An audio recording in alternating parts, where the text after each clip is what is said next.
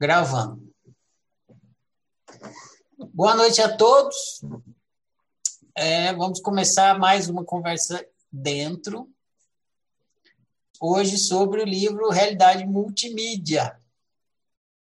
Prazer estar aqui com vocês mais uma vez.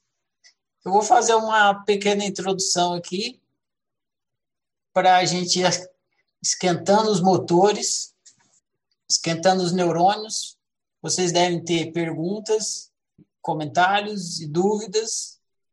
E aí, depois que fizer essa introdução, vocês joguem a conversa dentro e a gente vai conversando, tá bom? Desde o começo do ciclo de estudos, eu venho falando para vocês que o ciclo de estudos é uma escadinha. Expliquei que é importante a gente começar pela parte existencial, que não se constrói uma casa começando pelo telhado. Então, a gente tem que pôr o alicerce e aí, depois que a gente passa a parte existencial, a gente chega na psicológica e depois na convivência, que é o telhado da casa, que é o nosso dia a dia, conviver um com os outros. E é onde dá muito conflito, justamente pela falta de autoconhecimento. Porque quando a gente tem autoconhecimento, a gente convive bem com o outro. Então, é por isso que a gente começa lá do alicerce.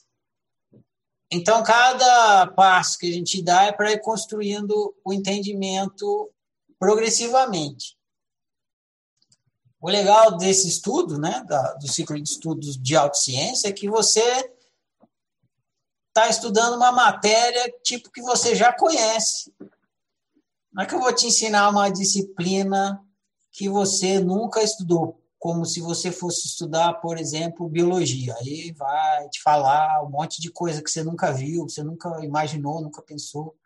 Ou senão você vai estudar a história do mundo, aí você vai ouvir, vai receber um monte de informação que você não tinha, não sei o quê. Não, quando a gente está estudando autociência, o que você está estudando já é matéria de estudo sua desde o nascimento a gente está estudando nesse livro a realidade multimídia. Não é uma novidade. A realidade sempre foi multimídia. É que nunca ninguém se deu ao trabalho de olhar e ver isso. E estava aí para qualquer ser humano a possibilidade de olhar e falar: não, mas não é que a realidade é multimídia, qualquer, qualquer um poderia falar isso. Aí eu não tinha me dado conta, mas a realidade é multimídia. A vantagem nossa, nossa, o que, que eu estou querendo dizer por nós? Seres humanos do século 21, é a tecnologia, a informática. Aos seres humanos de antigamente, eles não sabiam, não existia conceitos que hoje tem e que a gente lida com facilidade. O conceito, por exemplo, de realidade virtual surgiu com o computador. O computador tem o quê? Menos de 50 anos. Internet menos ainda. Assim, a gente usa todo dia, a gente acha que existiu sempre, mas com certeza o computador não tem 50 anos. Eu tenho 50 anos. Quando eu tinha 20, não existia computador. Quando eu tinha 10, ainda as coisas eram meio a lenha. Né? Eu morava no interior, era... tinha lugar ainda que o pessoal se iluminava com lamparina. Imagina. Enfim, é muito recente. Então a gente tem essa vantagem de com o advento da informática, do computador, a gente tem um monte de conceitos que antigamente não tinha. O conceito de mídia é um deles. E o conceito de multimídia também. É muito recente a ideia de mídia. Ninguém falava, ah, isso aqui é uma mídia. Logo, quando a palavra começou a ser usada, ela não era entendida por todos. Mesmo hoje em dia já é difícil explicar para uma pessoa que uma coisa é uma mídia. E você vai explicar que é multimídia. Não é um conceito simples. Então, veja, a realidade sempre foi multimídia. Só que ninguém olhava para a realidade e se dava conta disso, porque não existia o conceito de mídia e multimídia. Então não dava para você falar a respeito disso. Estava ali, mas você não conseguia falar. No livro, quando vocês começam a ler, logo de cara diz assim: a realidade não é multidimensional, ela é multimídia. Por quê? Porque toda a literatura anterior tentava explicar que a realidade era multimídia, falando que era multidimensional. Porque não tinha o conceito de multimídia antes.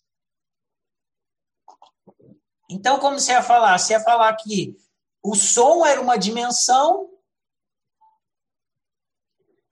e a imagem era outra dimensão. E faz certo sentido, não é? É a dimensão do som, a dimensão da imagem, a dimensão do olfato.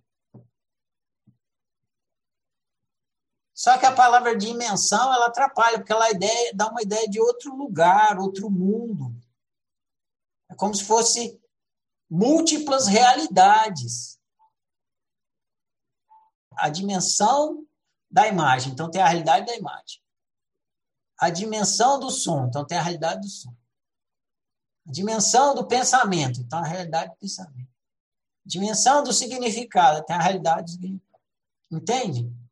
Aí se falava em múltiplas dimensões. Ah, o universo tem múltiplas dimensões no universo. Não existia o conceito de mídia, como que ia falar que o universo era multimídia? Mas nós, afortunadamente, temos o conceito de mídia. E esse conceito soluciona um equívoco que antes não tinha como ser solucionado.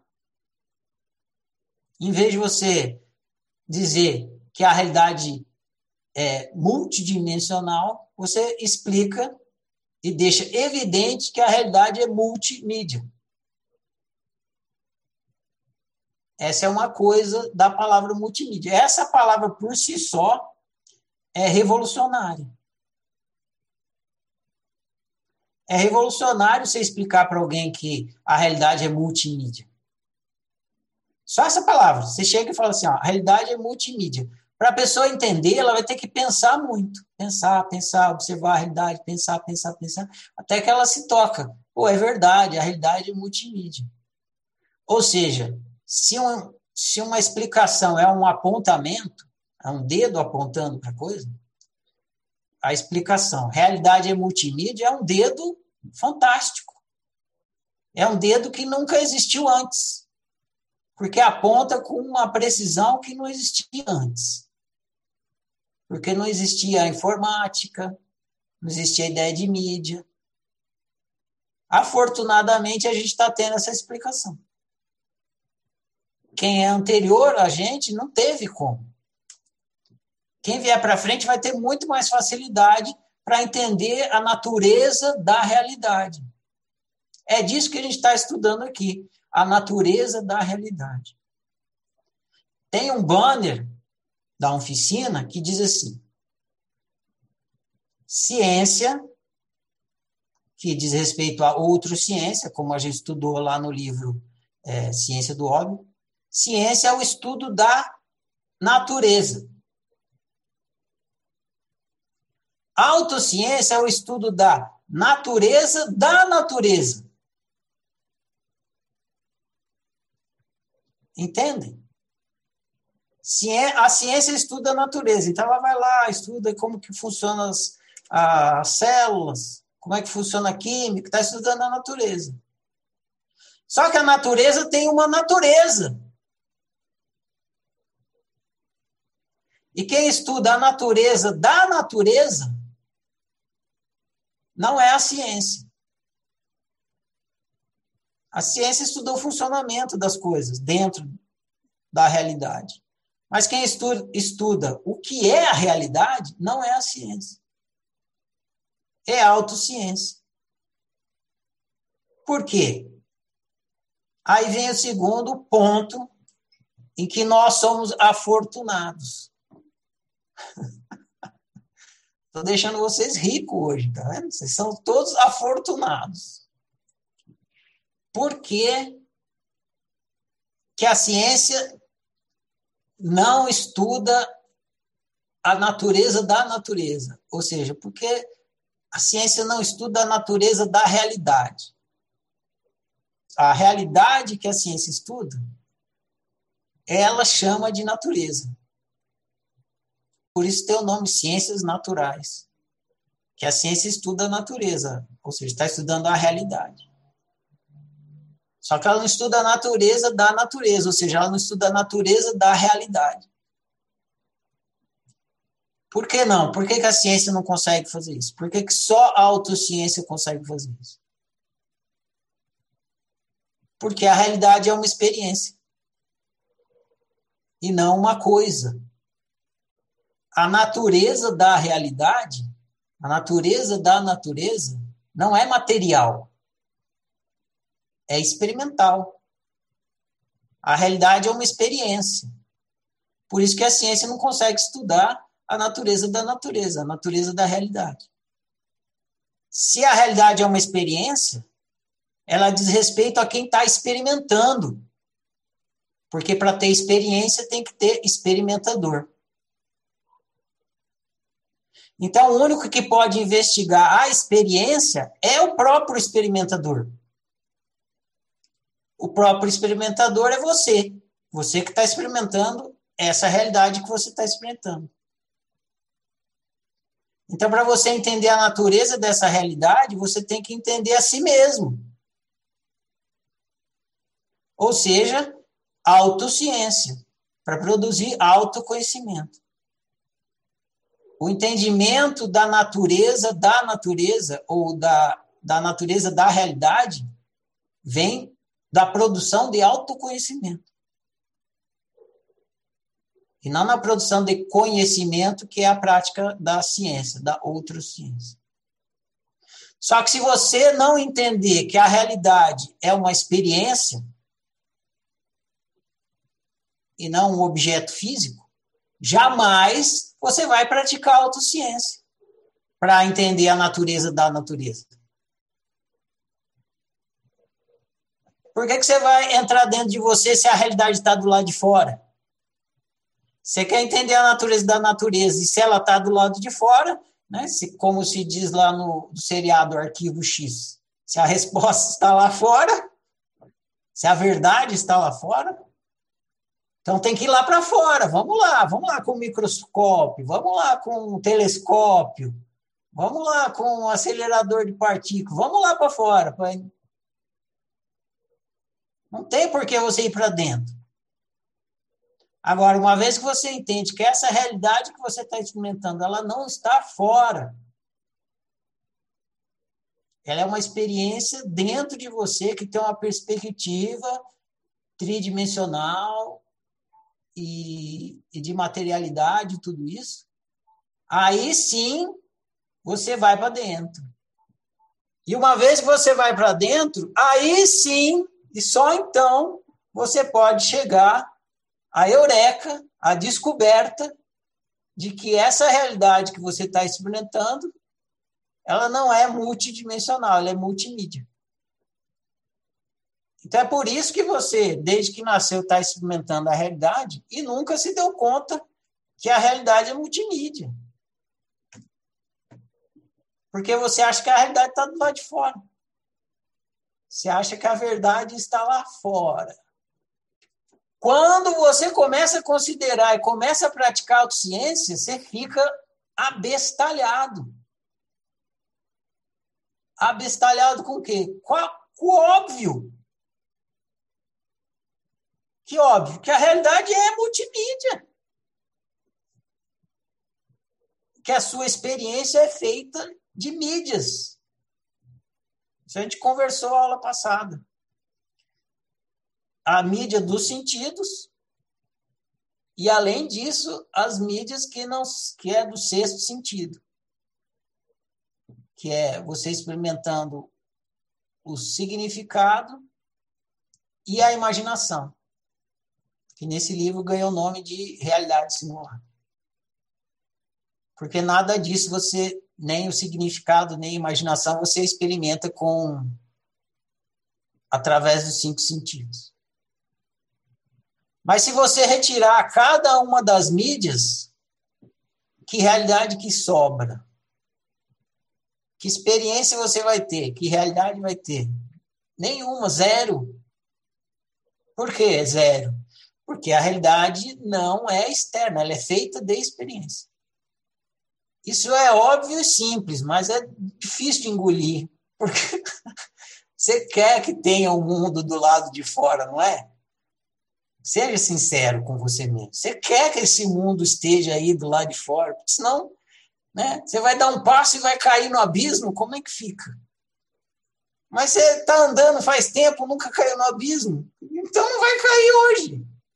Não vai cair por conta disso. Além do mais, se não tem nada lá de fora, não tem abismo também.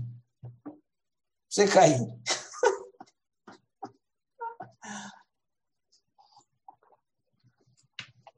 Mas por que, que eu estou contando isso aqui no começo? Além de introduzir vocês ao tema. É que jamais vocês conseguiriam entender que a realidade é multimídia se vocês não tivessem passado por tudo que vocês passaram nos livros anteriores. Imagina, você chega, chega, faz esse teste.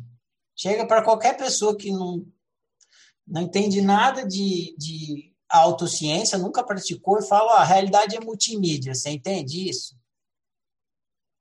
A pessoa não vai entender. Se ela falar que entende, você fala: entendeu? Entendi. Então me explica. Você vai ver que ela não vai conseguir explicar.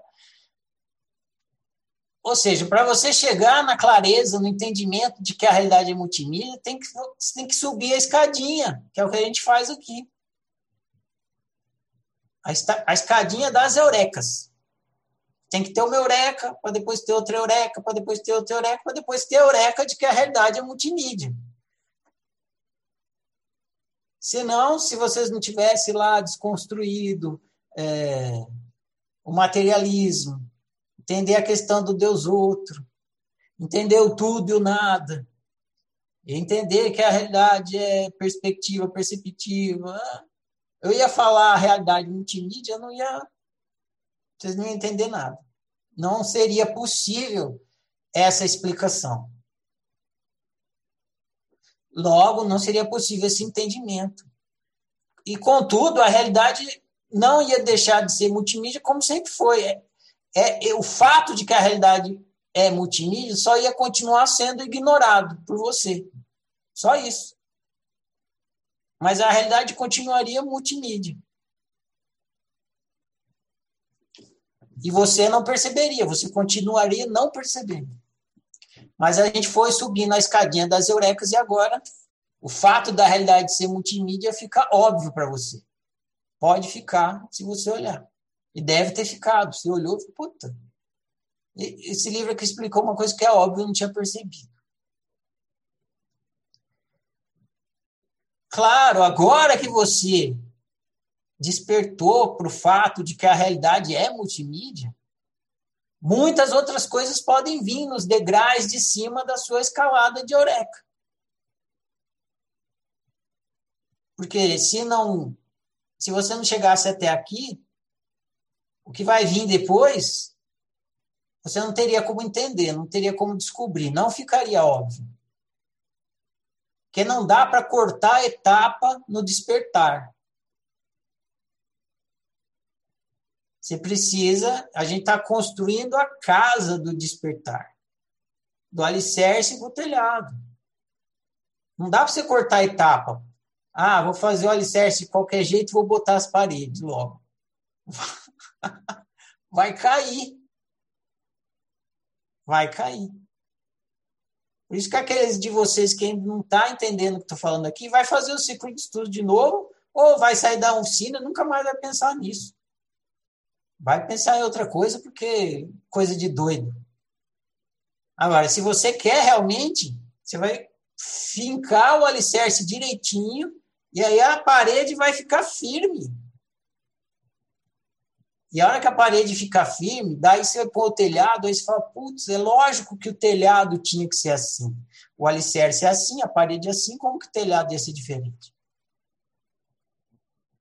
Só que você pula etapa, você não entende por que, que o telhado é assim. Você, né? É que nem se entrasse num. Você cai de paraquedas. Que nem se entrasse num lugar que já tem as coisas lá, você não entende o que está acontecendo. E nesse próprio livro, a partir da hora que ele explica para você que é a realidade multimídia, ele já te dá outras eurecas. E uma que pode fazer toda a diferença na sua vida, se você for a fundo no que está explicado ali, é o entendimento de significante e significado. Também é um apontamento maravilhoso que a oficina faz. E eu falo isso porque eu recebi apontar, eu recebi muitos apontamentos horríveis, horríveis na minha caminhada para chegar até eu poder fazer isso. Neguinho não tinha manha de explicar, mais confundia do que esclarecia e muitos nem sabiam do que estava falando. Só repetia o que ouviu o outro falar, do outro falar, do outro falar. E daí um dia eu saquei. No meu caso, o que aconteceu foi que eu fiz faculdade de comunicação. Não sei se vocês ouviram lá no áudio, mas eu já contei essa história. E eu tinha uma aula na faculdade de comunicação que chamava semiótica. E a semiótica é o estudo da linguagem. Então, na faculdade de comunicação, você estuda muito linguagem. Tinha essa aula que chamava semiótica, que todo mundo era reprovado. Ninguém passava nessa matéria. Porque é, difícil de entender essa coisa de significante e significado. E a galera de faculdade, vocês sabem como que é, só fica no bar, né? Então, chega numa aula que tem que pensar, tem que pensar duas vezes mais do que o cara pensa, já ficou difícil. Então, todo mundo era reprovado nessa matéria, eu, inclusive, que também ficava lá no bar. Por sorte, eu não tomei bomba, não sei como, consegui passar. Só que eu falei: quer saber? Nunca mais quero saber disso na minha vida. Não serve para nada. Não entendi nada, não serve para nada. Joguei no lixo. Semiótica, credo, né? Mal sabia eu que um dia eu entender a natureza da realidade e o melhor jeito de explicar era usar a tal da semiótica que eu tinha tido na faculdade. Agora, se vocês forem ver a, a semiótica falando sobre significante e significado, ela fala especificamente para as línguas, tipo português, inglês, as línguas faladas, línguas escritas e faladas. É o estudo dos símbolos e dos signos e tal, e tal, tal. O que, que eu fiz? Eu expandi isso para tudo. Eu, falo, eu expandi pá, total. Tudo que você experimenta é um significante. Tudo que você experimenta é um significante. Que você atribui significado.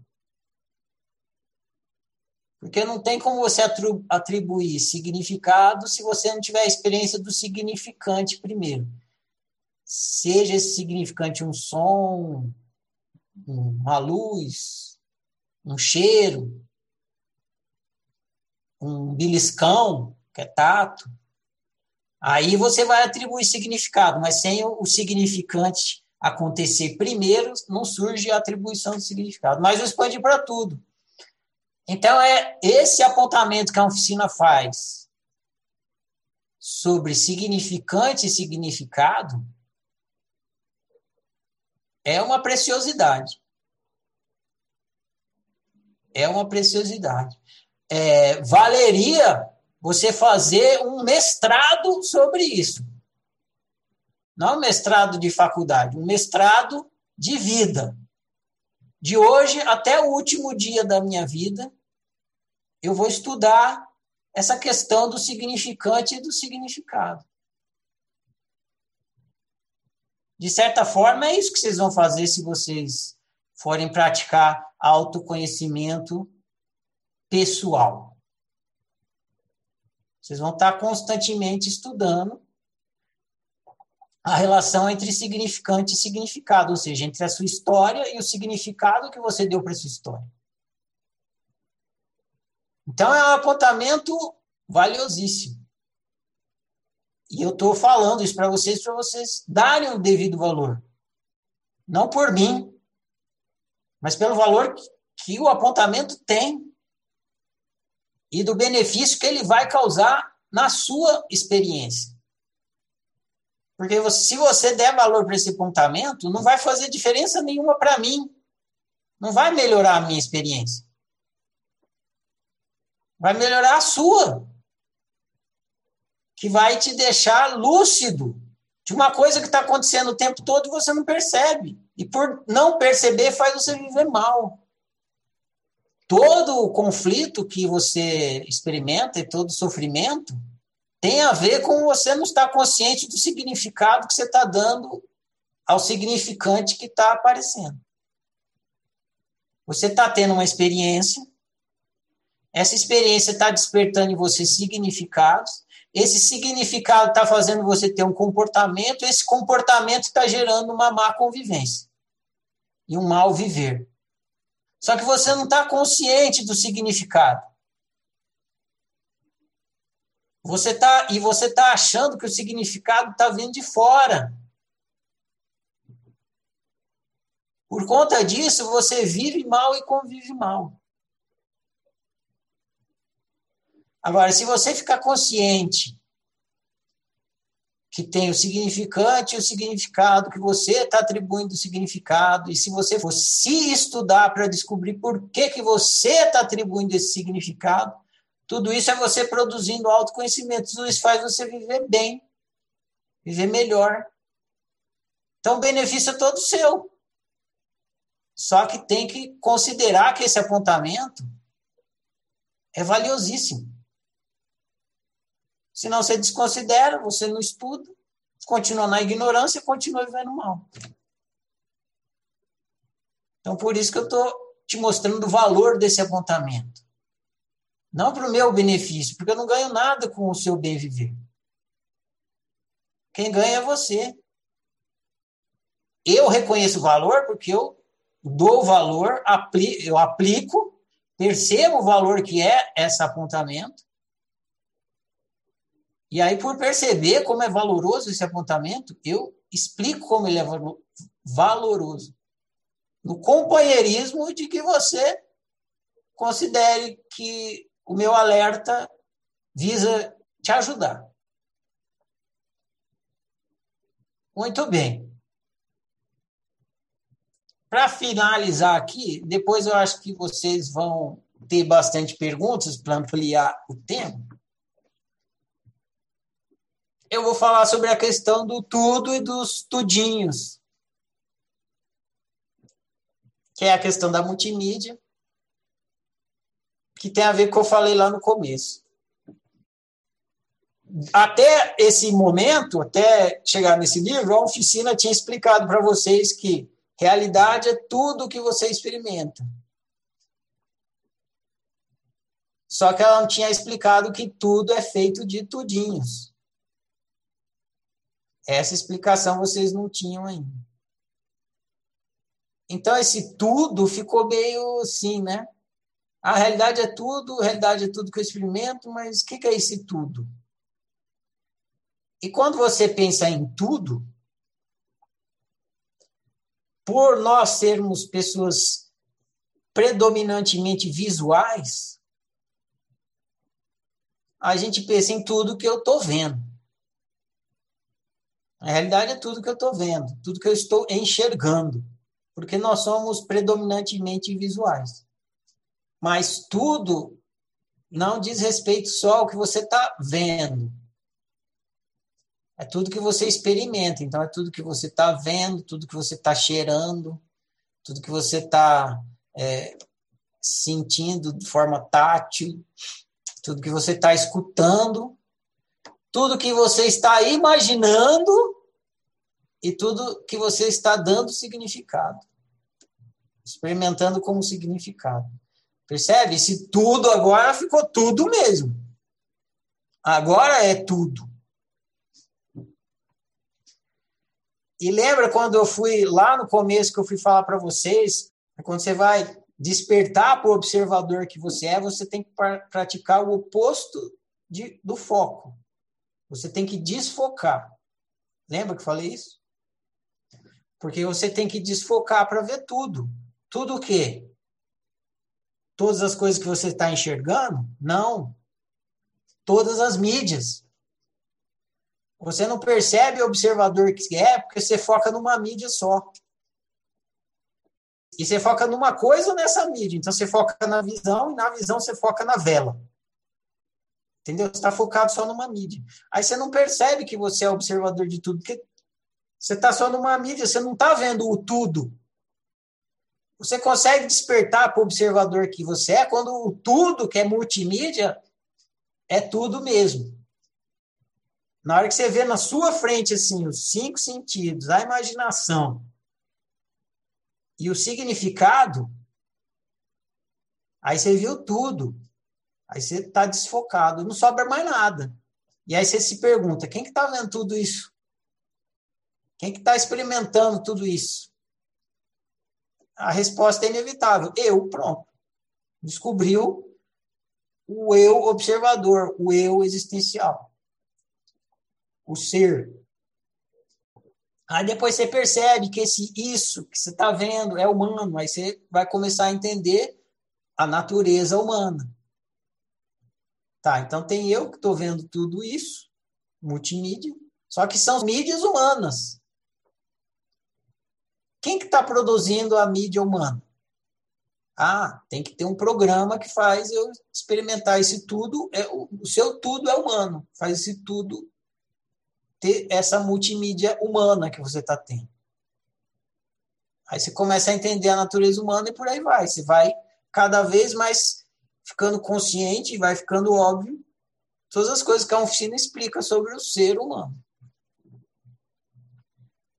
Então agora sim, o tudo está jogado na sua cara. O que é tudo? É, é isso aí, essa realidade multimídia, tudo o livro ainda vai falar, vai dar uma dica sobre o que é crença. Porque você vai para cá e vai para lá, e vai para cima e vai para baixo, e fica todo mundo nesse lenga-lenga de crença, crença, crença, crença, crença, crença, crença, crença, crença, crença, crença limitante, crença não sei o quê, crença azul, crença cor-de-rosa, crença, crença, crença, e fala, e fala, fala nessa porra dessa crença.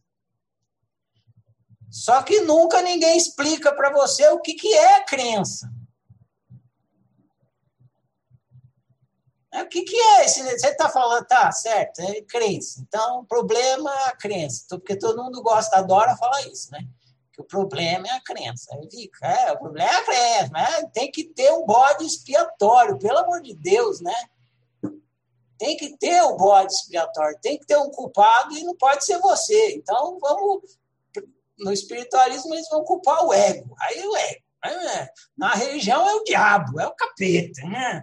Aí no mundo científico não pode o capeta, não cabe o capeta no mundo científico. O ego também é espiritualista. Então quem é o culpado é a crença. Né? A crença tem que ser o culpado. Ele vai martela, desgraça a crença. Tá, e aí, quem que é a crença? Né? É a mesma coisa se chegar para o cara e falar, então, é o culpado, é o diabo? Então me explica, quem que é o diabo? Porque não adianta falar que a culpa é do diabo não falar quem é o diabo. Não adianta falar que a culpa é do ego não falar quem é o ego. Não adianta falar que a culpa é da crença e não falar o que é crença. Tu tem que explicar. E nesse livro, a oficina explica para vocês o que é crença. Outra indicação valiosíssimo. viver é traumatizante. Olha que indicação fantástica.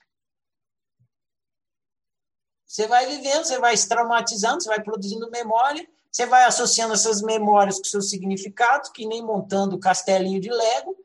Esses castelinhos de Lego de associação entre memória e significado que você vai montando é a crença. Então tem crença que é um castelão gigante, né? Não é só um Lego ligado a outro Lego, é um Lego ligado a outro Lego, ligado outro, ligado a... criou um castelão. Para a gente desconstruir a crença do Deus outro, tem que ir tirando tudo isso aqui. Para a gente desconstruir a crença do Deus outro, tem que desconstruir a crença no materialismo. Percebe que uma está ligada na outra? Não tem como desconstruir uma sem a outra. Porque as crenças, elas formam uns blocos, assim, de crenças. Um termo que se usa em psicologia é sistema de crenças. É para demonstrar isso, que não é só, uma crença não é só duas coisinhas. É todo um sistema. É um monstrinho. Eu não sei quem assistiu o filme Soul, da Disney. Quando os, o personagem está possuído por uma crença, uma mentalidade, aparece como um monstrinho, ele fica dentro de um monstrinho. Assim. É sensacional essa metáfora, simbolismo, né? É você isso, né? Então você está dentro de um monstrinho, você está dentro de um conjunto de crenças ali. E daí tem o lance de que a crença ela é o que é. Ela é esse aglomerado de memórias, traumas com significado, significando significado. E uma crença ela não é necessariamente ruim. Nem o trauma é ruim. O trauma é simplesmente a memória. E nem a crença. Ela pode ser ruim se ela for uma crença equivocada. Outra indicação bacana do livro. Para que, que serve a crença? Para prever o futuro. Olha que legal. A gente vai na cartomante para prever o futuro. Não precisa. Então, a crença serve para você prever o futuro. Olha que bacana, que ferramenta bacana. Que outro ser nesse planeta que a gente conhece tem essa capacidade de prever o futuro. Muitas vezes você acerta. Por exemplo, você pode prever que amanhã cedo você vai acordar e você vai fazer o café com aquele pão que você deixou, que você comprou antes de vir para casa, que você deixou em cima da mesa, e você vai usar a manteiga que está em cima da mesa também. E você prevê isso que você vai fazer amanhã e realmente vai acontecer. Então, essa previsão do futuro funciona muitas e muitas vezes. Olha que bacana.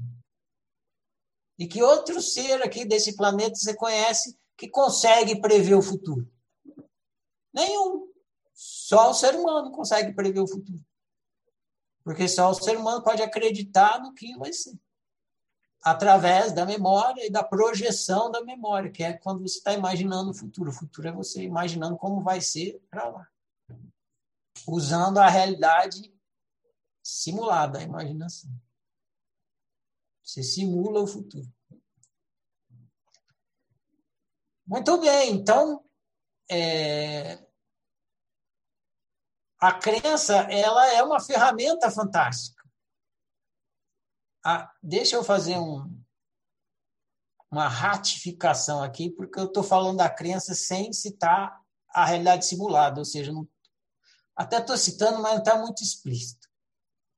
Porque não tem como ter crença sem realidade simulada. Então, é fantástico. Nós, a imaginação e a crença, as duas coisas. Porque precisa ter a imaginação, que é a realidade simulada, para você prever o futuro, senão também você não vai acreditar num futuro que você não consegue imaginar, né? Você precisa imaginar. Então é fantástica essas duas possibilidades na experiência humana, de prever o futuro, imaginar o futuro e acreditar nele e realizar ele.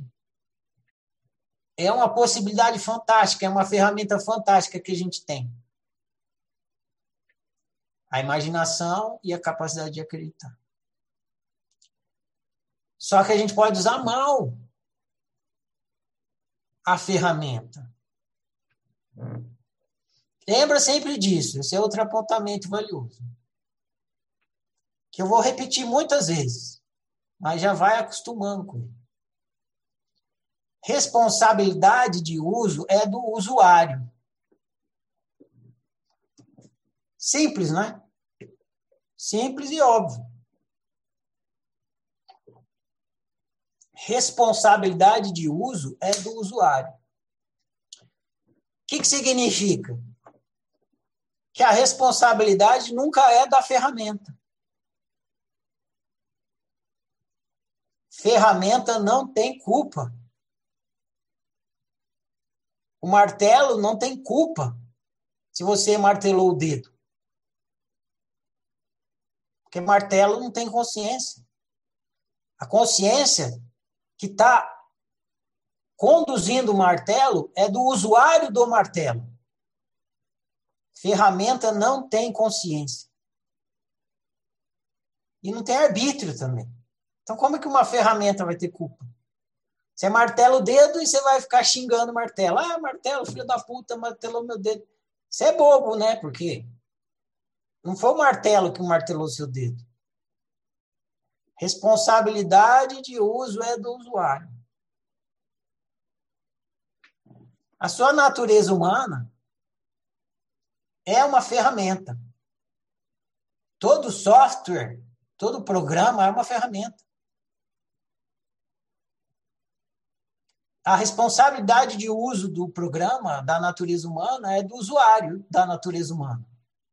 O usuário da sua natureza humana é você.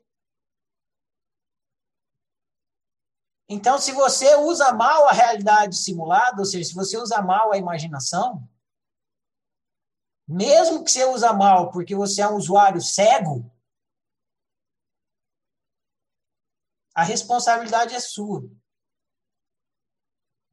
Se você martelou o dedo porque você é um usuário cego, e você não viu o prego, ainda assim a responsabilidade é sua. Ah, mas eu sou cego, eu não vi que eu estava martelando meu dedo. Tudo bem, mas o martelo muito menos. Não adianta você querer colocar a culpa na ferramenta. Responsabilidade de uso é do usuário. Você é usuário da sua natureza humana, você é usuário da sua imaginação. Você é usuário do seu sistema de crenças. Ah, mas meu sistema de crenças funciona no automático, que é o que a gente vai estudar no próximo livro, que é a desgraça, né? É, mas meu sistema de crença funciona automático. Então a culpa não é minha. Ué, mas quem é que colocou no automático? E quem é que mantém ele no automático? Você programa o seu relógio para despertar às seis da manhã. Aí ele toca às seis da manhã. Aí você vai falar, ele tocou porque ele está programado, ele tocou no automático. Pois é, mas quem programou o seu celular para tocar às seis da manhã? Aí no outro dia, você não retira a programação. No outro dia ele toca de novo. Fala que celular desgraçado, tocou de novo. Mas quem que, que manteve a programação? Então, ah, eu não tenho culpa que o meu comportamento é assim, porque eu ajo no automático. Meu sistema de crença, meu subconsciente faz isso. Tá? Mas quem mantém o seu subconsciente fazendo isso? É o usuário do subconsciente. Quem é o usuário dessa ferramenta chamada programação subconsciente? É você.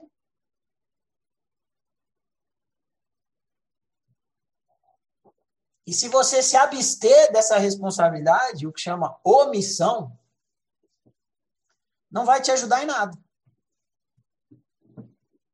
Assim como se você manter o, celular tocando às seis da manhã, não vai te ajudar a dormir mais.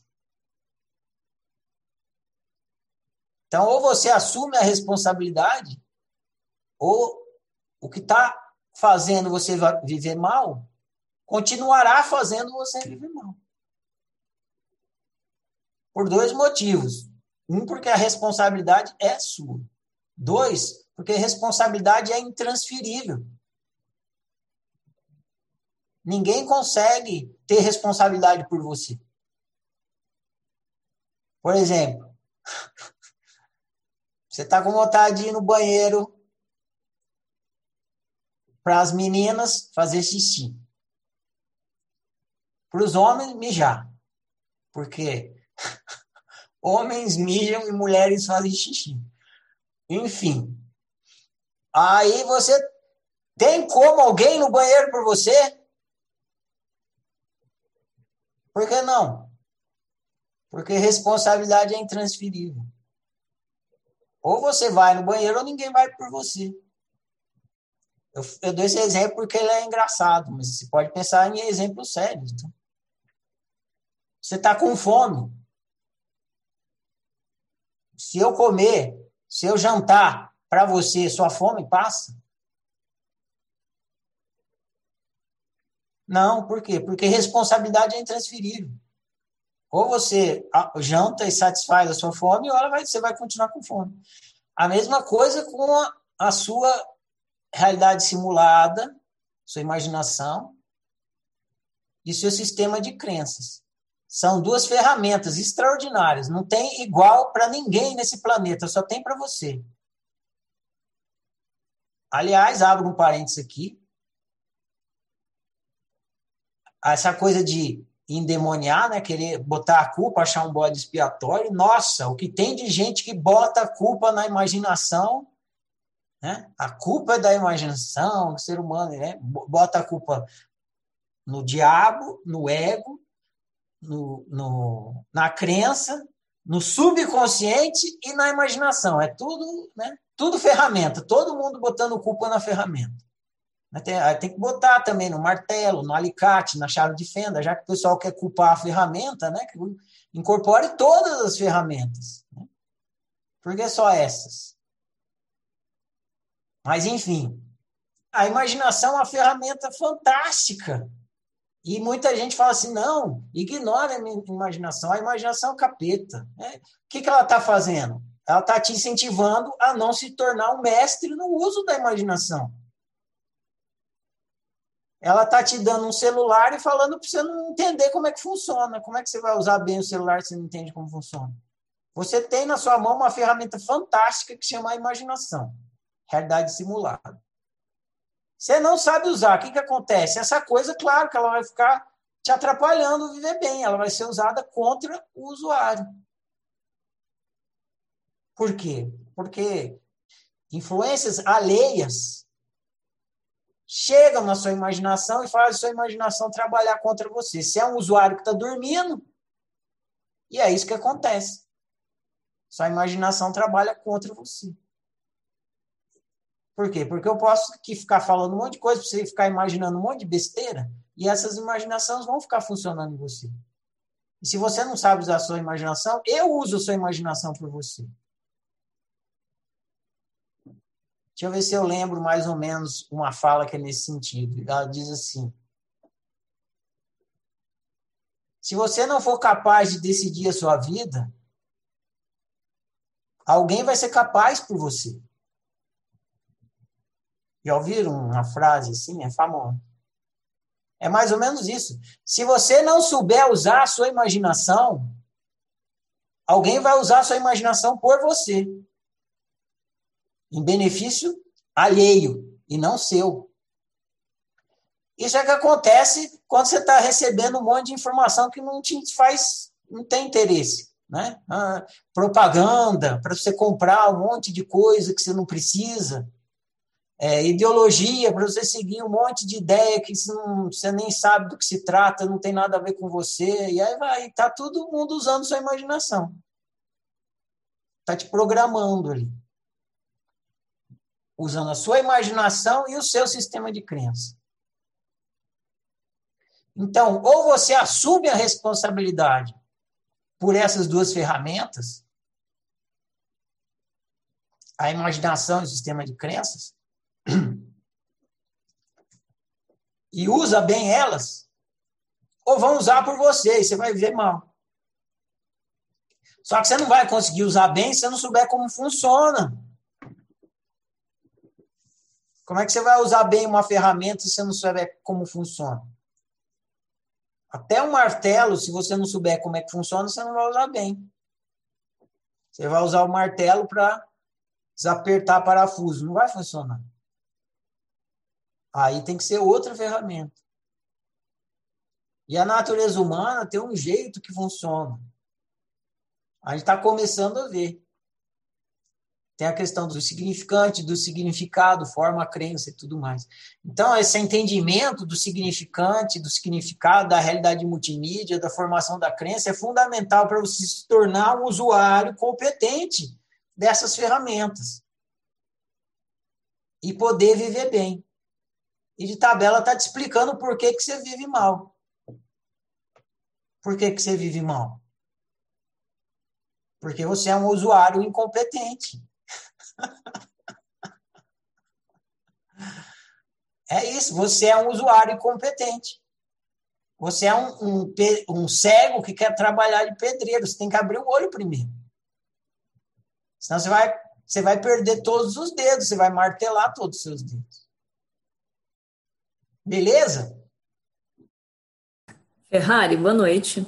É, toda crença que cria a, a minha realidade é subconsciente? Sim. O problema hum. não é hum. se ela é subconsciente ou não. O problema é se ela é equivocada ou não. É dois problemas uma crença pode ter. Ou ela é equivocada e ela gera problema porque ela é equivocada. Exemplo, se você acreditar que a oficina é, por exemplo, tá? A oficina é um lugar ruim, onde só tem pessoas ruins. Você não deve ir para a oficina. É uma crença equivocada. A oficina é um lugar bacana, com gente legal, que você deve ir. Então, se você acreditar nisso, você não vai vir para a oficina. Aí, então, essa crença equivocada ela vai te atrapalhar. A outra, outra coisa é se você acreditar numa crença que não tem a ver com a sua unicidade. Então, exemplo, uhum. você acredita que você tem pegar um que é meio tabu, né? Mas que está na moda. Você acredita que você tem que ser heterossexual. Heterossexual é quando você tem é, homem e mulher, é isso? É. é. Te passam essa crença que você não tem outra opção, você tem que ser heterossexual. E você tem. A sua unicidade não é heterossexual. Você tem. O seu desejo funciona diferente aí. Aí essa crença vai ficar te impedindo de viver bem. Porque ela não está em acordo com a sua unicidade. Você não tem uma unicidade heterossexual. Entendeu? Uhum. Então, é... o, o, que eu, o que eu acho que não tinha ficado claro é por que, que, a, por que, que a crença não é consciente. Porque, por exemplo, se eu pego uma crença equivocada e eu descubro equívoco, eu descubro que fogo não molha, queima. Eu não estou consciente da crença? Você está consciente, mas na hora que ela vai funcionar, ela funciona de forma subconsciente. Ah, caiu a ficha. Então, enquanto a crença está criando a realidade, ela tá. Eu não estou consciente da crença, eu estou executando ela no. seria o automático. É, exemplo. Eu tenho uma crença de que futebol é gostoso. Eu acredito. Futebol é legal, futebol é bacana, futebol é um esporte delicioso. Eu tenho essa crença. Eu sei que eu tenho essa crença. Mas na hora que alguém me chama, Ferrari, vamos jogar bola? Eu falo sim. Quem fez eu falar sim? A minha crença. Eu não fiquei consciente dela para responder sim. Uhum. Entendeu? Mas dá para ficar consciente em alguns momentos. Sim. Entendi. Mas mesmo se você ficar consciente ou não, você vai responder, porque o seu subconsciente vai responder. Uhum. Beleza. Eureka! Eu posso, eu posso é, botar uma pergunta em cima da pergunta da Bruna? Claro, é, deve. Se, se a, a, a, ela colocou a questão da crença. A crença, então, ela é no nível subconsciente. E a gente nunca consegue acessar ela ou é, é, percebê-la de forma consciente. Tá, você, você perdeu um pedaço da explicação. Ah, o que eu disse para a Bruna foi o seguinte: você pode ficar consciente das suas crenças.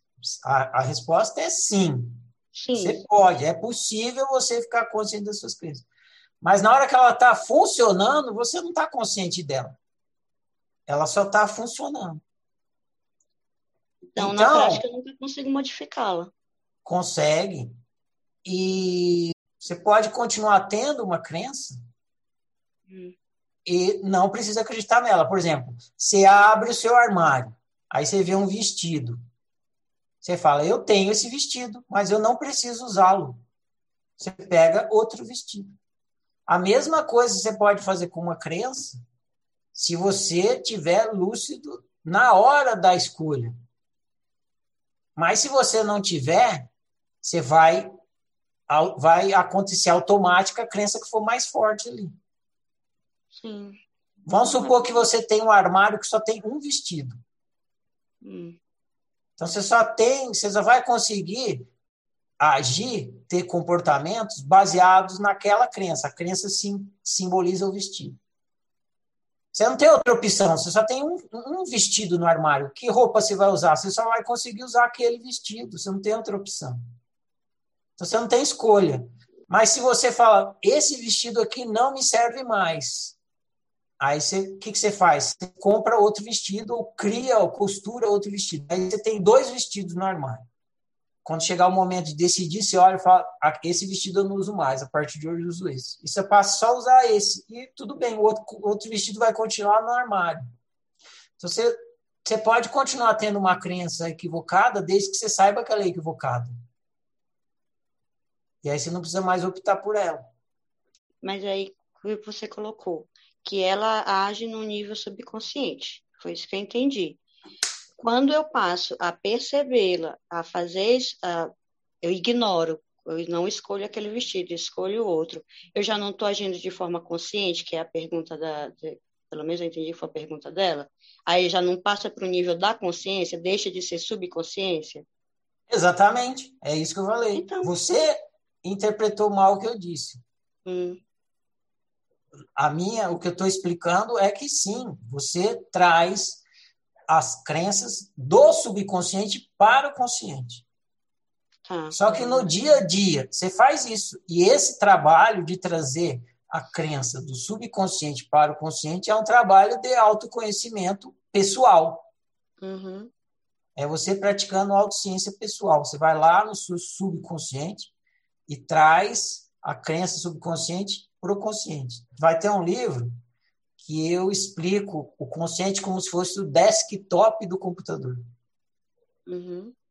Então, quando você quer trabalhar com alguma coisa, você tem que trazer para o desktop do computador, senão você não consegue trabalhar. Então, você vai lá, pega o arquivo que está lá dentro da gaveta e traz para o desktop. Então, você quer trabalhar uma crença, você tem que ir lá no subconsciente trazer ela ao consciente. A oficina está o tempo todo fazendo isso com vocês, pegando, vocês nem percebem.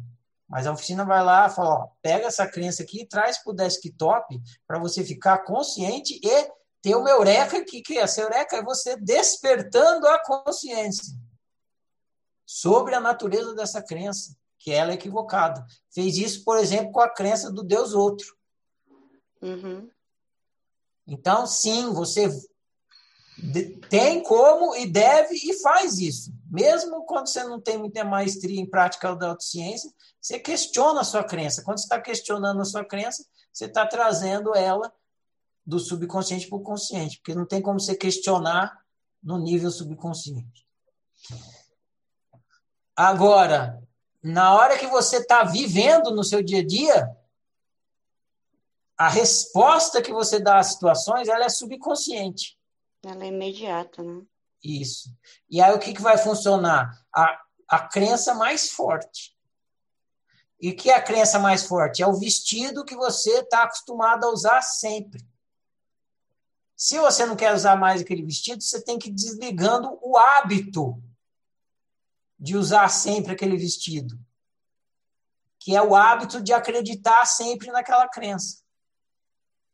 Então você vai desligando o hábito de acreditar sempre naquela crença. Claro que no começo, quando você percebe, você já fez. Puta, acreditei naquela crença de novo.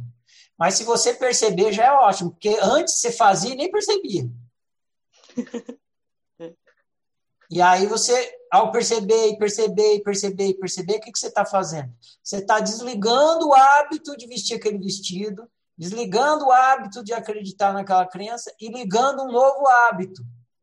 Até que vai chegar um momento que, sem perceber, você vai colocar em prática outra crença. Porque você programou um novo hábito. Achei interessante agora, no final que você falou, que aí você te, você vai substituir por outra crença. Então, isso quer dizer que a gente está sempre vivendo de mudando de uma crença para outra. Vai, vai sempre existir a questão crença, vai sempre existir.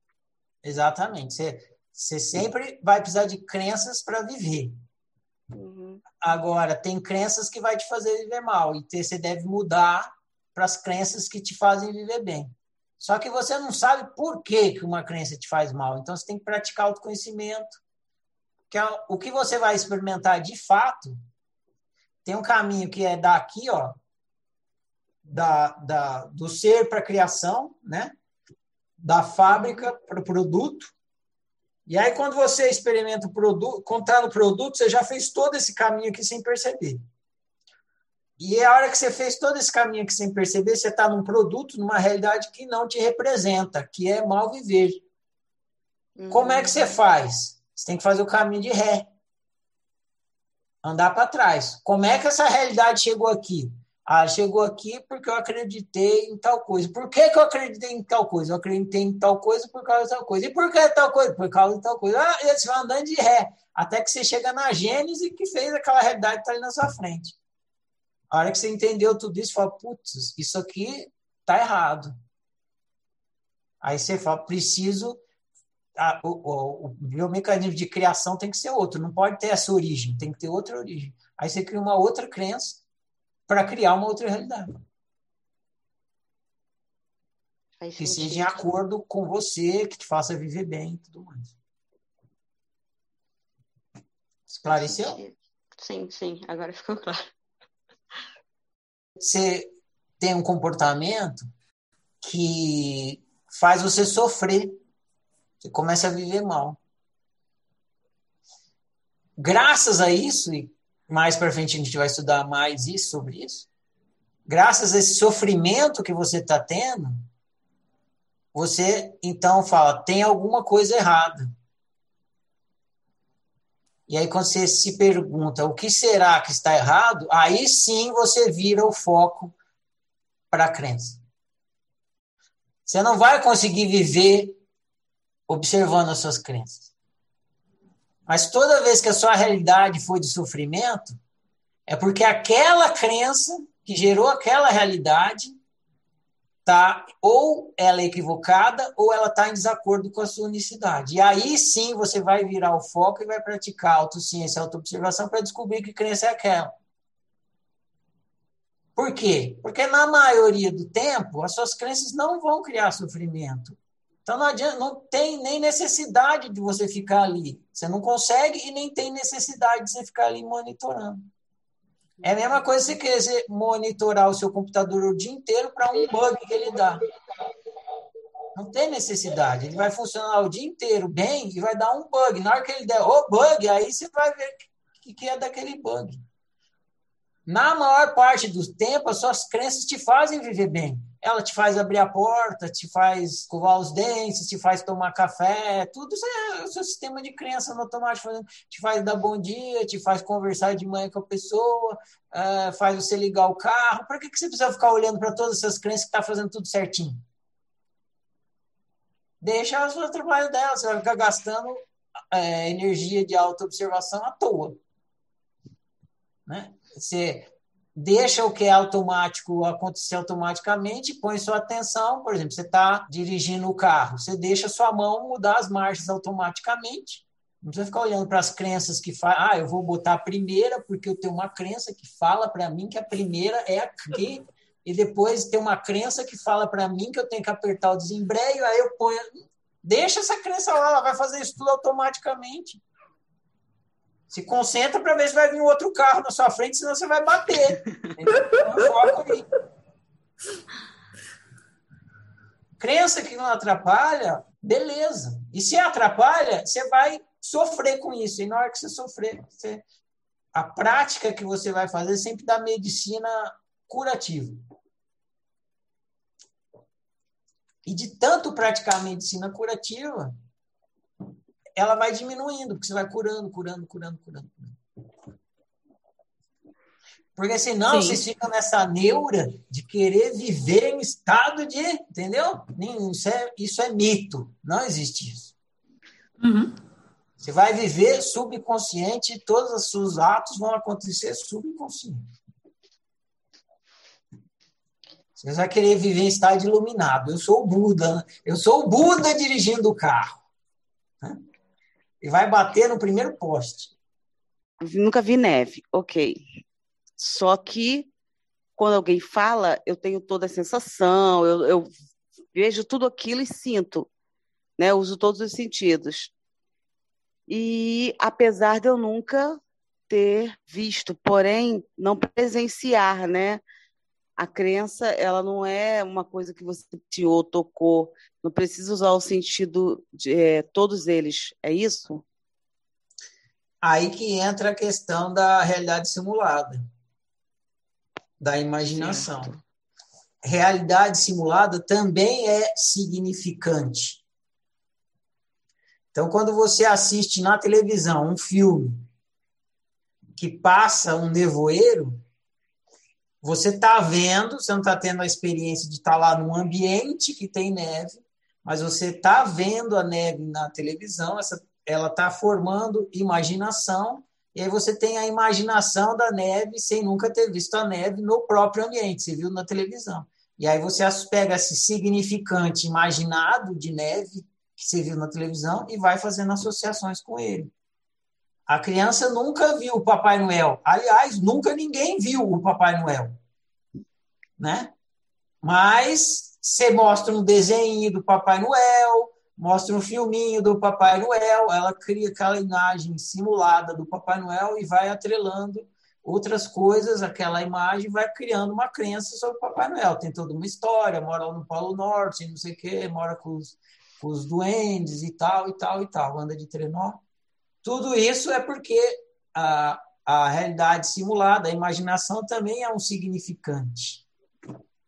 Você não sei se você já viu o filme do Fred Krueger, que ele vem pegar a menina, vem com aqueles braços e corre, corre, corre, corre. Um inferno aquele filme, eu vi várias vezes, é pavoroso. Até que uma hora que ele sai dela para pegar ela, ela olha e fala: Ah, existe, você não é real. Pronto, acabou, ele morre eu, é, usar essa, esse sistema, eu usei esse filme como exemplo, né, porque veio na minha cabeça. Usar esse sistema crenças que não são boas. Agora você está entrando num lado da conversa que a gente ainda não tinha entrado, que é muito importante. Porque você está confundindo crença com realidade simulada. Uma câmera de filmadora, quando ela vê o Fred Krueger, ela não tem medo, porque ela só vê a coisa. Só como você é uma câmara que tem significado, na hora que você vê o Fred Krueger, você sente medo, você sente pavor. Então, o que a pessoa, a pessoa do filme que você se, é, de, falou de exemplo, foi, ela olhou para o Fred Krueger e falou, você não é real. É justamente isso que a gente está tentando destruir, esse equívoco que a gente está tentando destruir através do discernimento. O Fred Krueger é real, porque ele é realidade. Mas ele é realidade simulada. Então a menininha, se ela fosse oficineira, ela diria para o Fred Krueger: Você não é realidade objetiva. Se ela fosse autocientista, ela diria: Ah, Fred Krueger, você não é a realidade objetiva. Você é só realidade simulada. Você é só imaginação. Que é a mesma coisa do bicho-papão. Quando você abre a porta do armário Você está dando a si mesmo uma experiência para perceber que o bicho-papão é uma realidade simulada. Mas ele é real. Ele é real na sua imaginação. É importante vocês entenderem que imaginação é real. Porque vocês estão o tempo todo lidando com a imaginação. A imaginação é real, só que é realidade simulada. Porque se vocês não perceberem, se vocês não praticarem o discernimento, vocês vão viver igualzinho o John Nash. E vocês vivem igual o John Nash. Eu ouvi o seu áudio, Ana. Você questionou. Por que, que será que o Ferrari está querendo mostrar esse John Nash para a gente? Será que ele está querendo dizer que a gente vive igual o John Nash? Exatamente, é isso mesmo. Vocês vivem igual o John Nash. A humanidade inteira vive igual o John Nash. Sem o discernimento de que é duas realidades sobrepostas. A objetiva e a simulada. Então, o importante é você olhar para o Fred Krueger e dizer: Fred Krueger, você é real. Porque eu estou sentindo medo de você. Da onde que está vindo o medo? Você está sentindo medo, porra. E ele tem que ter um motivo. O motivo é que o Fred Krueger é real. Só que ele é realidade simulada. Aí vai surgir um, um universo absolutamente diferente e mais amplo para você lidar com aquilo. Porque você entendeu que o Fred Krueger é real, só que é uma realidade que não é objetiva. E aí você vai entender que para a realidade objetiva, você usa estratégias objetivas. E para a realidade simulada, você usa estratégias simuladas. Tem, a realidade objetiva tem uma maneira de funcionar e a realidade simulada tem outra. Na realidade objetiva, você não consegue voltar para o passado nem ir para o futuro. Na realidade, na realidade objetiva, só tem um agora, o presente, você tem que lidar com aquilo. Na simulada, você imagina como é que vai ser, você lembra como é que foi, você viaja para trás, para frente, você transforma o objeto, você está ali. Na realidade objetiva, você tem um copo na mão, o copo continua sendo um copo. Na imaginação, você tem um copo, você transforma ele num foguete. Agora, você falar que uma é real e outra não é, você vai começar a confundir. Porque as duas são reais. Só que são realidades distintas. São mídias distintas. E aí você começa a lidar bem. Por isso que no livro anterior foi um parto para a gente entender que realidade é ilusão. É para a gente poder chegar aqui e falar, então, realidade é ilusão. Está claro isso? Tá. Então, tá. então, essa ilusão é multimídia. Entendi. Só que a gente quer pegar um pedaço dessa ilusão e falar, essa ilusão é real e essa parte da ilusão não. Tudo é ilusão. Só que a ilusão é multimídia, cada uma funciona de um jeito e tal. E é, quanto mais claro tiver isso, menos você vai viver igual o John Nash. Porque se não tiver claro, você vai viver igual o John Nash. Qual o problema de viver igual o John Nash? Agora vai esclarecer um pouco mais. Grosso modo, grosso modo, para simplificar o processo do viver. Que a gente chama de realidade objetiva é como se fosse a mesma para todos. Por isso, quando você fala, senta ali na cadeira, a pessoa vai lá e senta na cadeira. Porque ela está, grosso modo, tendo a mesma experiência com você. É similar, não é exatamente a mesma, não está do lado de fora e tudo isso, mas é como se fosse, é como se estivesse do lado de fora, é como se fosse exatamente a mesma. Então a pessoa vai lá e senta na cadeira. Quando você fala assim, pega a chave lá para mim, a pessoa, aonde é que está? Está em cima da mesa. A pessoa vai lá na mesa, pega a chave e tal, e tá lá. Agora, o que você imagina junto com isso? E o significado que você dá junto com isso, da realidade objetiva, é só seu. Se você não perceber isso, você vai começar a achar que o que você imagina e o que o significado que você dá também está na realidade objetiva. E aí vai gerar má convivência. Exemplo. Vamos supor que você tem uma, uma amiga que você não gosta por causa que você tem uma, um significado de que ela é fofoqueira. Aí você fala assim: não vai conversar com fulana porque fulana é fofoqueira. Fulana não é fofoqueira. Fulana é fulana. Fulana é a chave em cima da mesa. O que você está vendo na fulana, que você está chamando de fofoqueira, é você que está projetando. É uma qualificação que você está dando, é um significado que você está dando. E se você tem memórias de fulana sendo fofoqueira, só você está vendo essas memórias. Só que se você não perceber que a realidade é multimídia, você vai cometer esse equívoco. E aí a, a outra pessoa tem memórias diferentes da sua, então ela, ela lembra de outras coisas da fulana, e tem outro significado. E ela vai começar, não, fulano é legal. Você fala, não, é foqueiro. Não, é legal. Então, a gente não pode mais ser mais amiga, vai para o seu lado, vou comigo. Fim de papo. E não precisa. É só você entender. As minhas, eu tenho memórias e cheguei a esse significado. Você, então tá, para você, para mim, fulano é fofoqueiro, para você, fulano é outra coisa. Você pode, inclusive, aí se torna possível um diálogo. Então, você conversa com a pessoa, me explica por que, que você acha que fulana é fofoqueira que eu andei ela. Aí ela vai contar toda a história que faz ela chegar a essa conclusão. E aí você fa...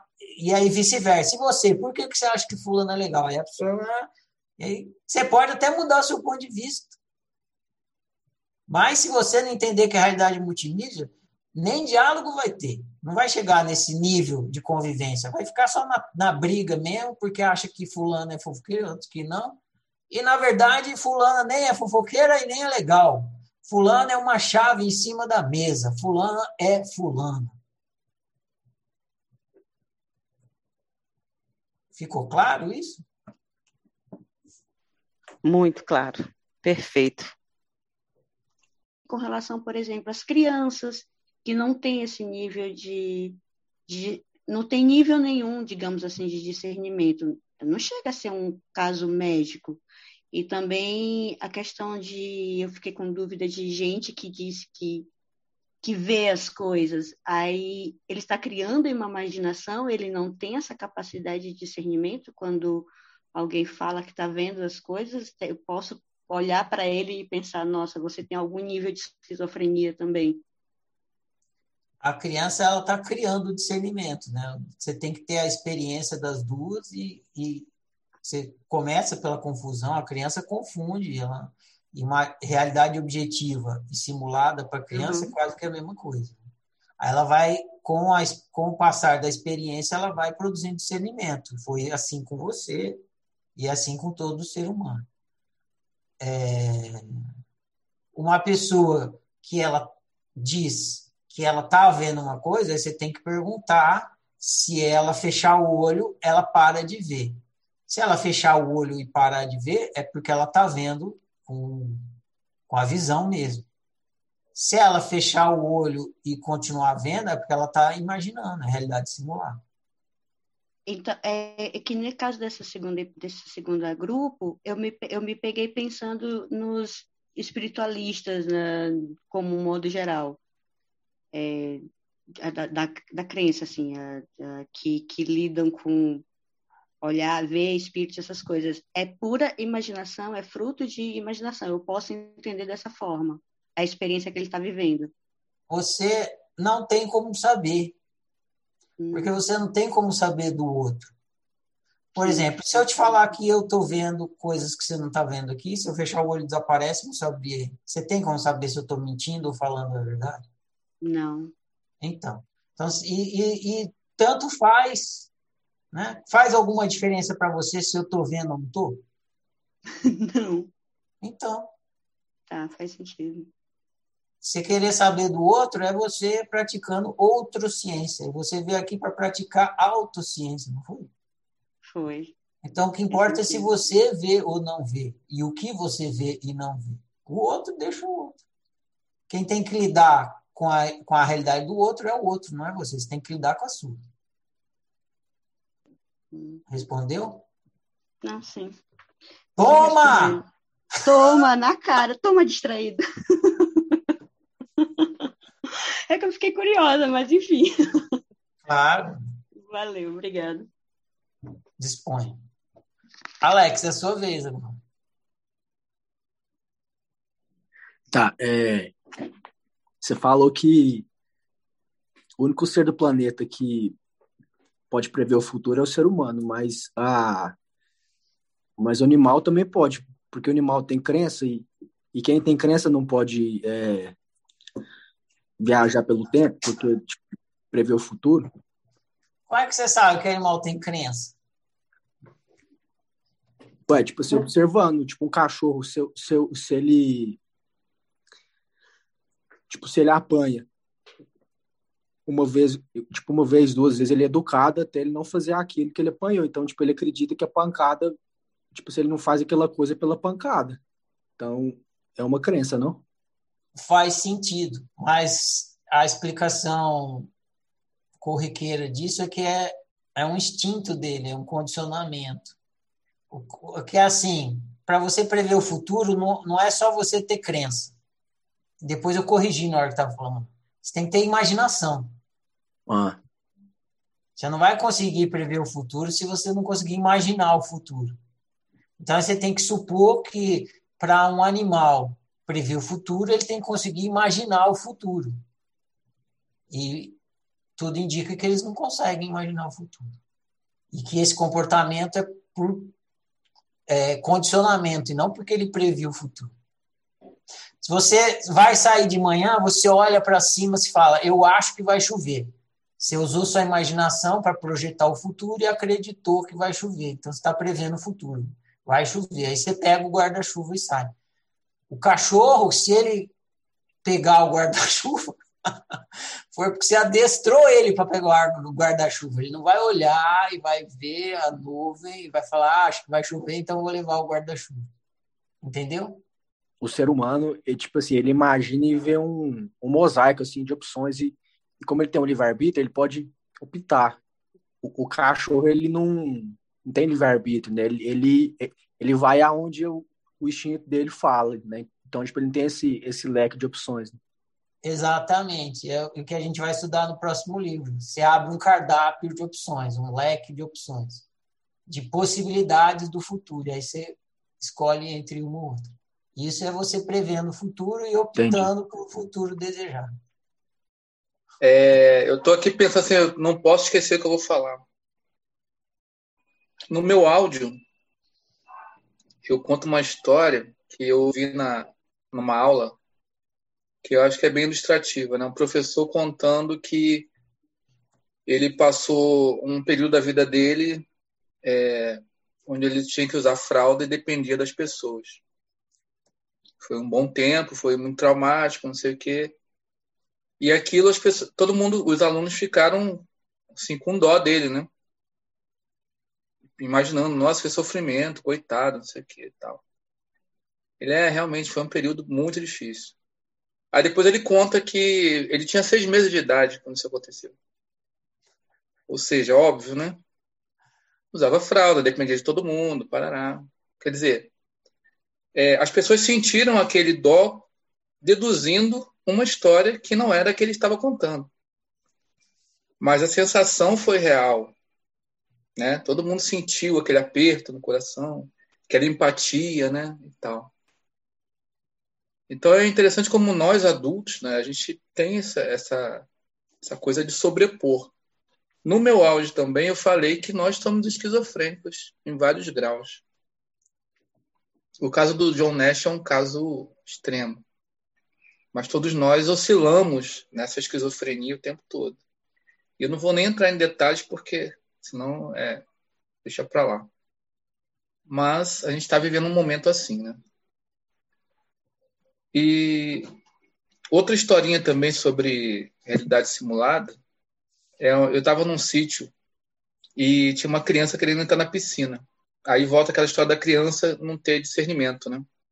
E às vezes isso se propaga para o resto da vida. E aí a mãe não queria que a criança fosse para a piscina, mas ele estava enchendo o saco. Aí ele falou, aí o, o garotinho tinha uns oito anos, seis, oito anos, falou assim, eu vou sim. Ela falou assim, ó, não vai não que tem tubarão lá.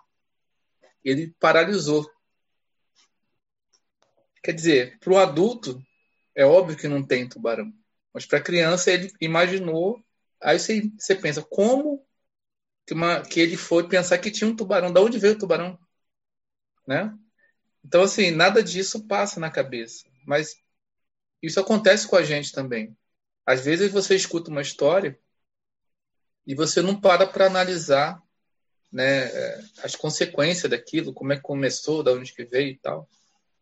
E acho que isso se transforma numa crença, porque você não fez essa análise. Né? Então você pegou o sentimento de ouvir aquela história, né, que é uma história que é uma realidade simulada, e juntou com aquilo que você imaginou e sentiu, né, e aquilo vira uma crença. Esse é um ponto. Outro ponto, terceiro, é o seguinte: você diz que, quer dizer, a oficina diz que realidade é tudo que eu experimento. E o que eu não experimento não é realidade? Eu nunca vi, nunca ouvi, nunca comi caviar, não sei de que gosto tem. Nunca vi, nunca peguei, nunca senti, só ouvi falar. Ah, é, é assim. A, a música do Zeca Pagodinho. Uhum.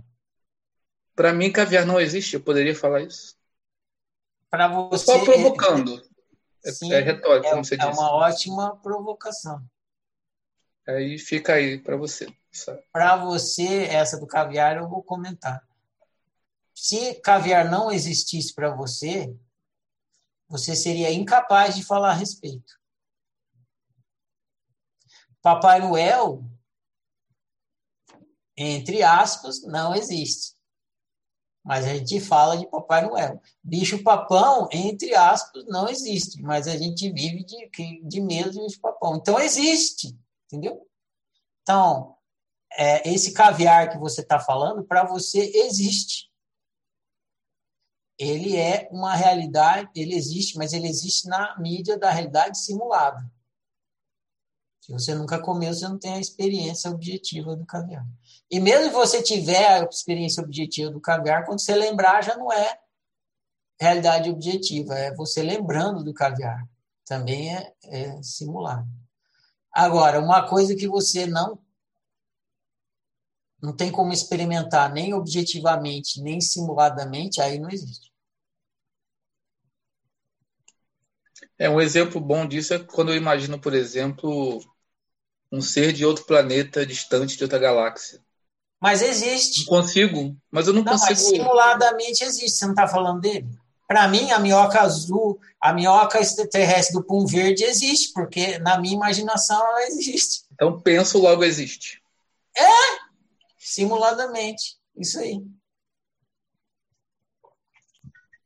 Assim como a Ana Kelly, no caso do filme do Fred Krueger, que ela começou dizendo que o filme é pavoroso, que a gente sai de cinema gelado. Exatamente, porque existe simuladamente. Ah, tem uma historinha, duas, você falou duas historinhas, lembrei de mais duas. Tem uma assim que, o, que diz que tinha um pastor que tinha muitas ovelhas e as ovelhas estavam sempre pulando a cerca. E aí ele contratou um lobo para ficar ali, porque toda vez que a ovelha pulava cerca, é, ela ia embora, ele perdia a ovelha. Então o, o lobo ficava ali e comia a ovelha. Então as ovelhas começaram a ficar com medo do lobo elas, e não pulavam mais a cerca. Então passou um tempo, nenhuma ovelha mais pulava a cerca, porque é, elas tinham medo que o lobo ia comer. Só que o lobo cobrava muito caro, porque ele tinha que ficar ali tomando conta para as ovelhas não pular e tal. Só que as ovelhas já não pulavam mais a cerca, porque elas tinham medo da ideia do lobo. E não tinham mais medo do lobo. Aí demitiu o lobo e contratou um publicitário. Porque o publicitário, ele falava que existia um lobo, E a, as ovelhas ficavam com medo do lobo, que ele fazia publicidade de assim: se você pular a cerca, o lobo vai te comer. Se você pular a cerca, o lobo vai te comer. E aí as ovelhas pararam, não pulavam mais a cerca, porque elas achavam que o lobo ia comer, mas não tinha mais o lobo, só tinha a publicidade do lobo. Essa história é pau a pau com o negócio da manga com leite, né? A outra, então, você vê como que as pessoas te controlam pela realidade simulada. Se você não usar bem sua imaginação, vão usar por você. Outra historinha legal é assim, do cara que. Essa é famosíssima, é uma piada. O cara estava viajando, pneu furou, ele estava no meio do nada, aí ele desceu para trocar o pneu. Que ele abriu o capô, percebeu que ele não, não tinha macaco para trocar o pneu. Aí, como é que eu vou trocar o pneu desse carro? Aí ele olhou lá longe, ele viu uma luzinha acesa no meio do nada. Ele falou: vou lá, que lá deve morar alguém que tem um carro que tem um macaco. Né? Aí ele foi caminhando lá para casa, para essa casa. Só que ele foi pensando: nossa, mas eu vou chegar lá de madrugada. Não, mas o cara vai ficar espantado de eu tocar, eu gritando no meio do nada, uma pessoa chamando ali é, de madrugada. É capaz que ele fique desconfiado. É capaz que ele, né, acha que eu sou um ladrão. É capaz que ele, que ele saia já querendo brigar, ou então venha com porrete para cima de mim. Né? Ele pode ser meio mal criado. Né? Foi pensando esse monte de coisa. Aí ele chegou lá, quando ele bateu na porta, o cara abriu a porta e falou: Pois não? Ele falou: Enfia esse macaco no cu!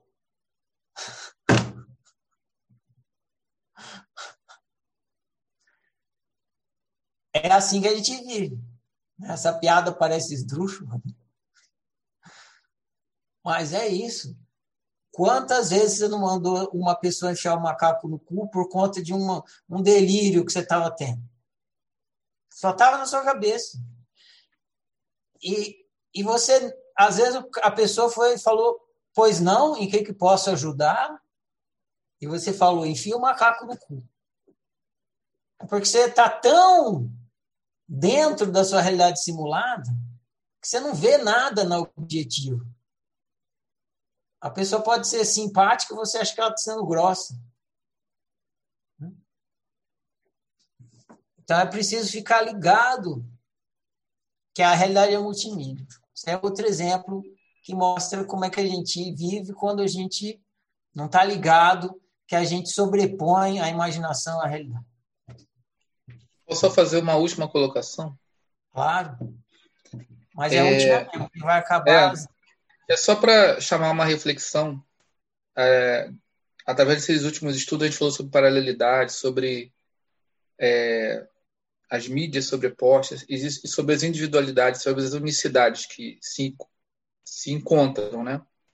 E aí você contando a piada, é, o que eu ia falar é justamente isso, a nossa responsabilidade, porque toda vez que você me dá atenção e eu te dou atenção, você está contro me controlando de alguma forma, né? Eu estou abrindo a minha, a minha mente, vou dizer assim, para você controlar. Porque você está contando a piada, eu estou imaginando. Né? Então, é uma responsabilidade muito grande. Quando você conta uma história para o parceiro, para namorado, seja lá para quem for, você está dominando aquela pessoa né, por aquele momento, porque ela está deixando também. Então, tem esse jogo, né?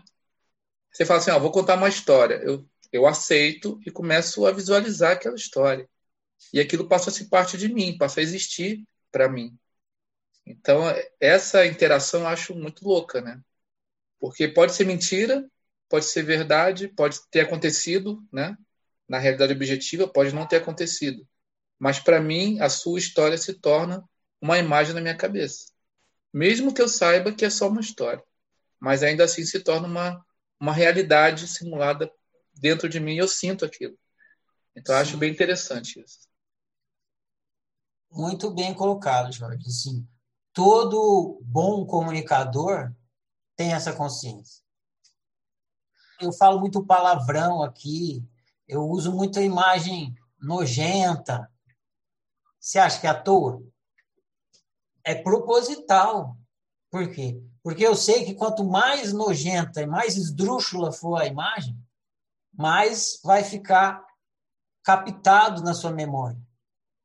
Se eu falar imagens bonitinhas, vai entrar por uma orelha e vai sair por outra. Então, eu falo a coisa assim, de um jeito que você fica chocado. Ah! Esse chocado, para mim, como comunicador, é ótimo, porque é sinal que você vai reter a informação. Eu sei disso. Então, eu uso essa liberdade que vocês me dão, que, que a gente dá ao outro quando a gente está num processo de comunicação, da melhor forma, com todas as ferramentas e todo o potencial que eu tenho para usar. Isso é importantíssimo. Estou tendo a oportunidade de controlar o seu pensamento. Nesse momento, você está me dando essa possibilidade. Eu estou gerando na sua imaginação.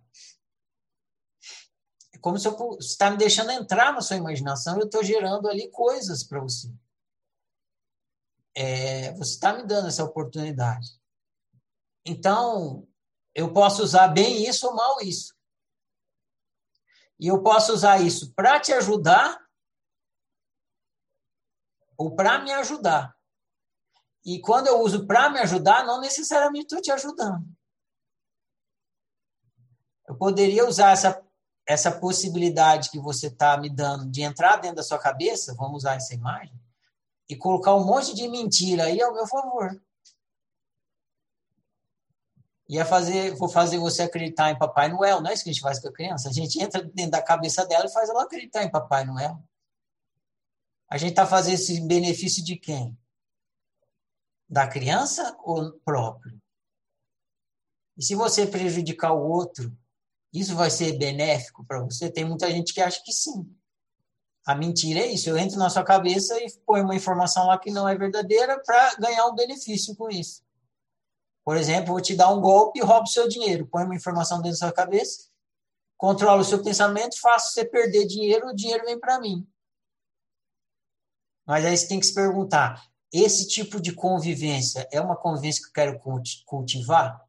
No final das contas, ela é boa para mim? E aí, se você refletir com profundidade, com profundidade, você vai chegar a essa conclusão que o Jorge estava levantando, que quando o outro dá a oportunidade de entrar dentro da cabeça dele, honre essa oportunidade e use bem, em benefício dos dois. Eu ganho e você ganha também. Essa é a melhor opção. Então, você, quando, quando você tiver a oportunidade de entrar dentro da cabeça de alguém, honre essa oportunidade fazendo dessa oportunidade um ganha-ganha, que você ganha e o outro ganha. Você pode usar só eu ganho e o outro perde, pode ser. Mas isso não vai gerar boa convivência, porque a hora que o outro perceber que você enganou ele, ele vai querer se vingar. Isso aí a gente vai ver na parte da convivência. Então, o melhor é quando você aproveita essa oportunidade de entrar na cabeça do outro, porque isso acontece por conta da realidade simulada, e aí você oferece para o outro uma coisa que ele ganha e você ganha também. É o que a oficina procura fazer. Vocês dão a oportunidade da oficina entrar dentro da cabeça de vocês. Aí ela entra aí e procura fazer vocês ganharem. Se vocês ganharem, a oficina ganha também. Porque vocês estão ganhando a aprendizagem, o, o trabalho da oficina é gerar essa aprendizagem, ela quer construir uma coletividade mais saudável. Então, quando você ganha, uma maior lucidez, você fica mais saudável e a coletividade fica mais saudável, que é o objetivo do, do trabalho na oficina. Então, é muito importante observar isso sim. Que no processo da comunicação, você está entrando dentro da cabeça do outro. Então, quando você tiver essa oportunidade, honre ela. Porque a pessoa está te dando a chave da casa dela. Então não entra lá para fazer bagunça, entra lá para ajudar, os dois saírem ganhando. Muito bem observado, Jorge. Agradeço a sua observação. Beleza, gente? Então tá, eu vou falar a declaração e fica encerrado a conversa de hoje. Eu honro e celebro eu, eu honro e celebro você, eu honro e celebro nós. Eu honro e celebro a minha diferença, eu honro e celebro a sua diferença, eu honro e celebro a nossa diferença. Eu sou outro você, você é outro eu, nós somos todos e cada um, por isso toda forma de exclusão e desrespeito que em mim chega, de mim não passa. Eu sou por minha unicidade, eu sou por sua unicidade, eu sou por nossa unicidade. Que o meu viver confirme as minhas palavras, e assim seja.